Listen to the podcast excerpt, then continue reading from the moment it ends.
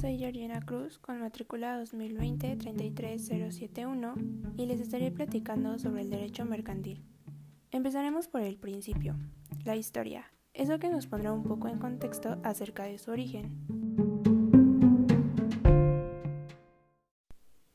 Vamos a aclarar una falacia. El derecho mercantil y el comercio no se crearon simultáneamente, como podría pensarse.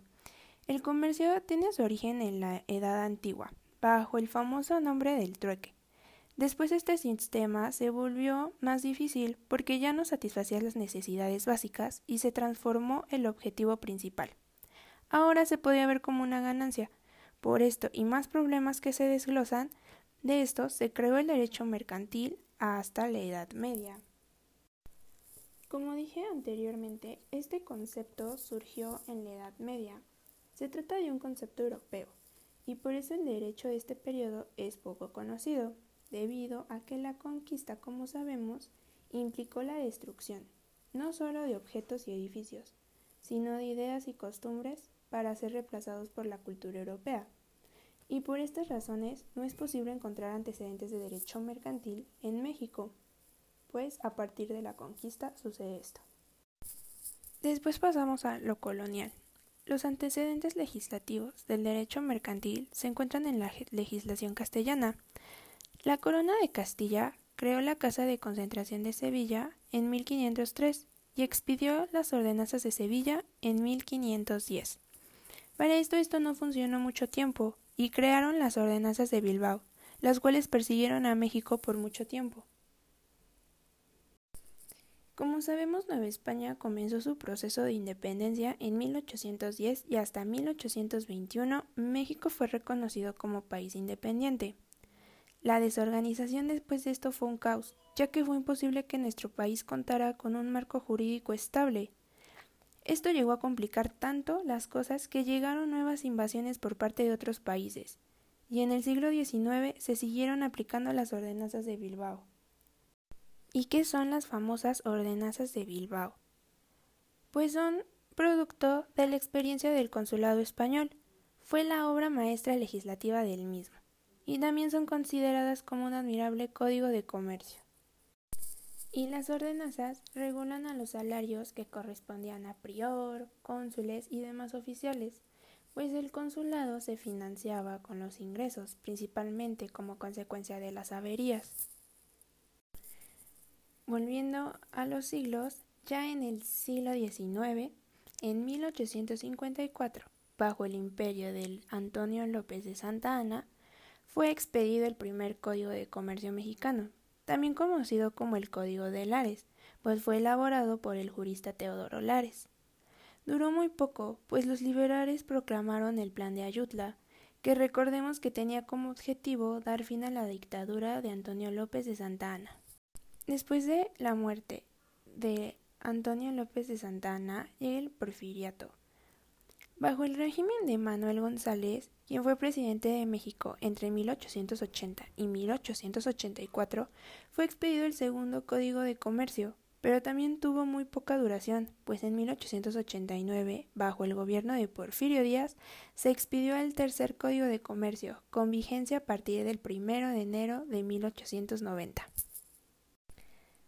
Actualmente existen nuevas leyes mercantiles, que no tienen su base en el Código de Comercio como lo son pues la Ley Federal de Protección al Consumidor, que básicamente su objetivo es asegurar la relación entre proveedores y consumidores. También tenemos la Ley del Mercado de Valores, que se encarga de formar un mercado de valores de forma equitativa, eficiente y transparente. Y para finalizar tenemos la Ley Federal de Competencia Económica, la cual previene y elimina los monopolios y las prácticas de los monopolistas.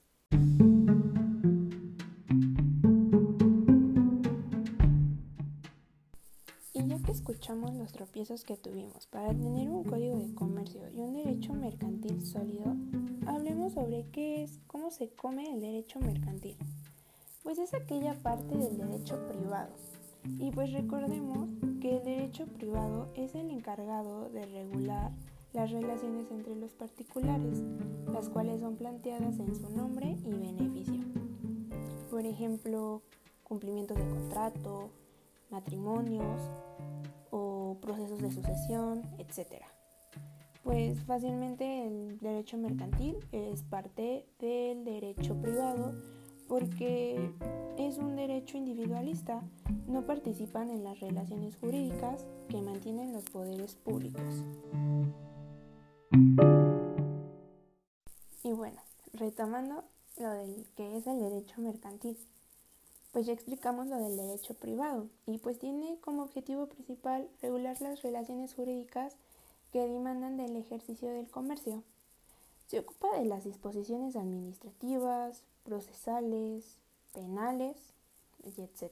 Principalmente está constituida por la industria comercial. ¿Y qué es esto?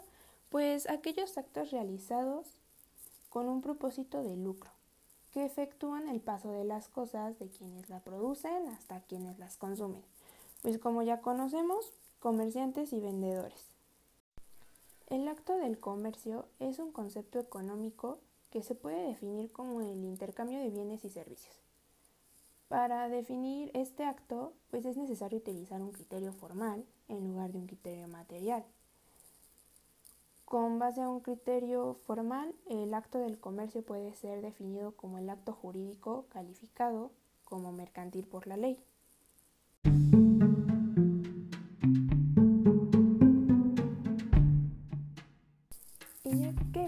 Qué es el derecho mercantil y cuáles son sus bases, pues estas también se desglosan a las fuentes del derecho. ¿Y pues qué son las fuentes del derecho mercantil?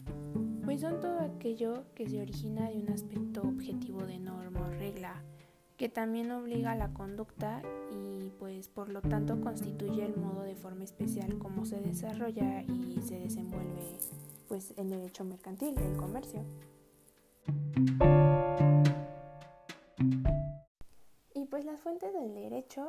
Se dividen en tres, en las formales, las reales y las históricas. Pasemos a las formales, que son normas creadas por un procedimiento determinado y que también se dividen, y estas son ley, costumbre, jurisprudencia y principios generales de derecho. Les voy a hablar un poquito por encima de estas. La ley es la principal fuente formal en nuestro sistema jurídico. Es la ley. Tendremos el conjunto de normas expedidas por una autoridad facultada por el poder constituyente, que en este caso es el poder legislativo. Y con la costumbre. Bueno, les voy a leer el artículo 10 del Código Civil Federal, el cual dispone que contra la observancia de la ley no puede alegarse desuso, costumbre o práctica en contrario. O sea que en nuestro sistema jurídico la costumbre sí está reconocida como fuente del derecho, pero ojo aquí, su aplicación está supeditada a lo que dispone la ley, o sea que su aplicación es de carácter supletorio. La jurisprudencia pues son las normas jurídicas contenidas en las interpretaciones elaboradas por los tribunales al resolver un caso determinado. Fácil. Y los principios generales del derecho, que ya es el último concepto de las fuentes del derecho formal, pues estas son normas jurídicas fundamentales, escritas o no, que rigen un determinado sistema jurídico en su conjunto. Y un ejemplo de este puede ser la equidad. La equidad es considerada como la justicia aplicada a un caso concreto, cuando pues en la ley hay omisiones o su aplicación es rigurosa, si hay errores o una injusticia. Ahora sí vamos con lo segundo, las fuentes reales. Pues como lo dice su nombre, son reales. Es un hecho de la naturaleza o una creación del hombre, eventos sociales, políticos y económicos que le dan contenido a las normas jurídicas. Puede ser una crisis económica, un sobrecalentamiento global, un temblor, etc. Y por último, las fuentes históricas.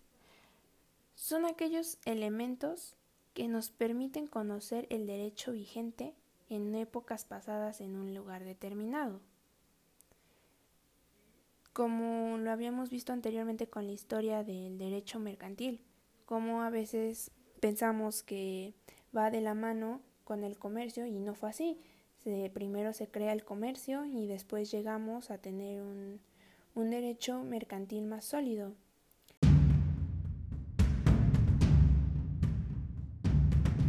Y es eso, tener un derecho mercantil sólido.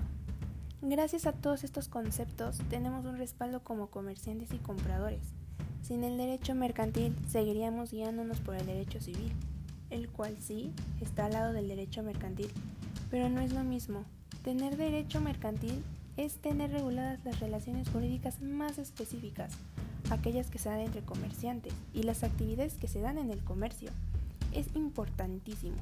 Va más allá de una rígida ley, sino del futuro de nuestros negocios. Es globalizar nuestro país y proteger nuestro comercio y a nuestros comerciantes con nuestro sistema de leyes. Esto sería todo por mi parte hablando sobre el derecho mercantil. Muchas gracias por escucharme.